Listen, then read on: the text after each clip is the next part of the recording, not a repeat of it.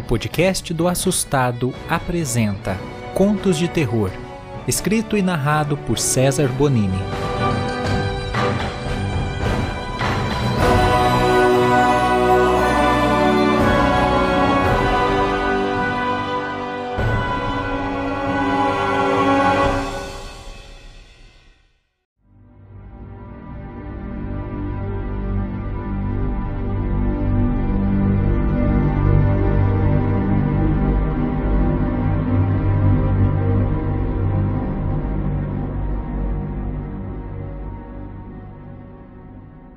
Meu nome é César, tenho 29 anos e essa história que eu vou contar aconteceu comigo há três anos.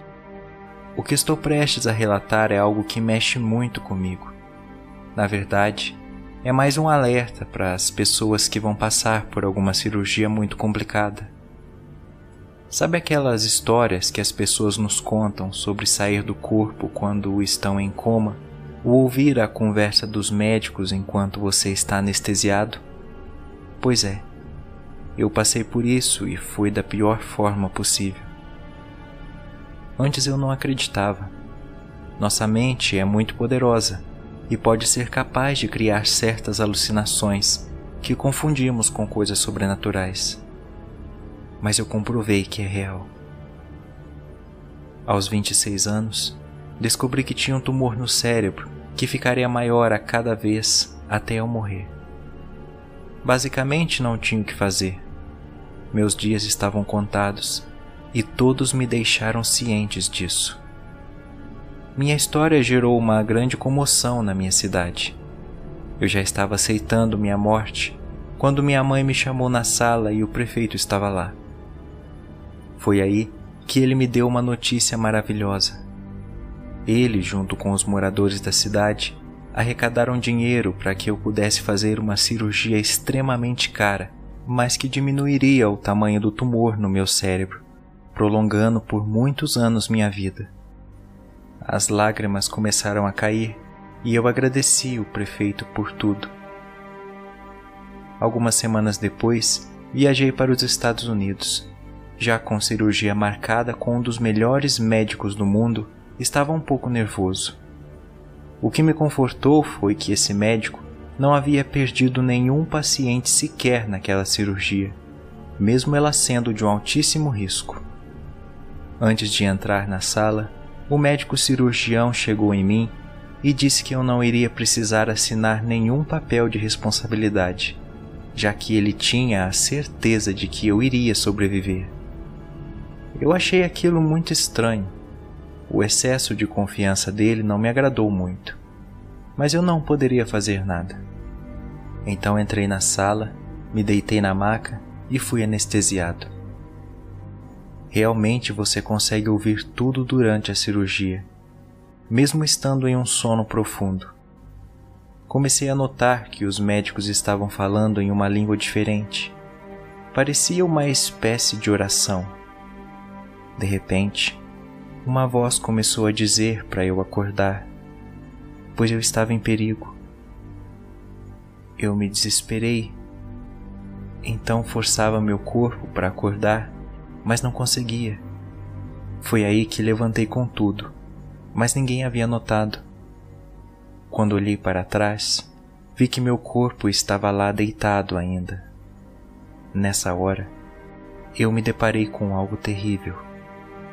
Minha pele estava cortada com símbolos estranhos e o médico estava lendo um livro preto. Era uma linguagem diferente de tudo que eu já tinha ouvido. Eu entrei em desespero, não sabia o que fazer. Estava com medo de voltar para o meu corpo e algo ruim acontecer. Foi aí então que vi alguma coisa no canto da parede. Era uma criatura preta muito alta, com dois chifres pontiagudos. Seus olhos eram vermelhos e ela estava olhando para mim. Era um demônio.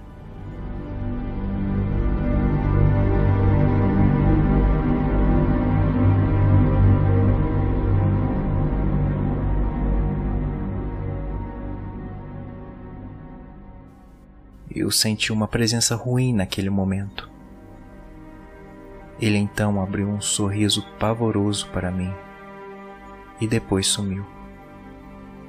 Nessa hora eu perdi o controle da minha alma e senti que estava sendo sugado de volta para o meu corpo.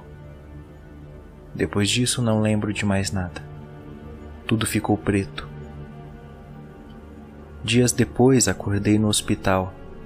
A cirurgia havia sido um sucesso e eu estava pronto para voltar para casa. Mas senti que havia algo de errado comigo. E eu vi o que fizeram durante a cirurgia. Assim que a enfermeira saiu do quarto, eu me levantei e caminhei pelo hospital até encontrar a sala do médico. Vendo que ele não estava lá, entrei e comecei a procurar aquele livro preto que ele estava lendo em cima do meu corpo durante a cirurgia. Eu consegui achar e, para minha surpresa, folheando as páginas daquele livro, minha alma havia sido entregue ao diabo. Eu estava condenado. O médico era o melhor cirurgião do mundo porque havia feito um pacto com o diabo, e o preço era a alma de um paciente a cada mês. E eu fui um deles.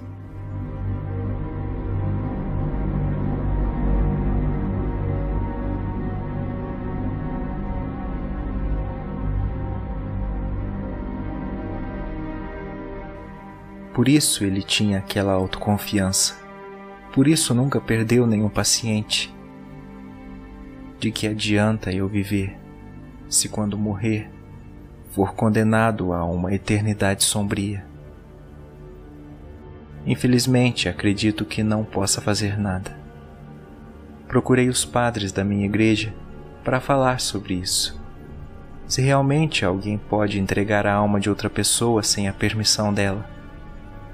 Eles me disseram que a permissão vem com um pacto de sangue. E eu estava em uma cirurgia. Meu sangue estava por todo lugar. Confiei minha vida a Ele. Eu rezo muito todos os dias para Deus me ajudar. Ele conhece meu coração, sabe que jamais faria isso. Mas não sei até que ponto Ele pode interferir nessa negociação.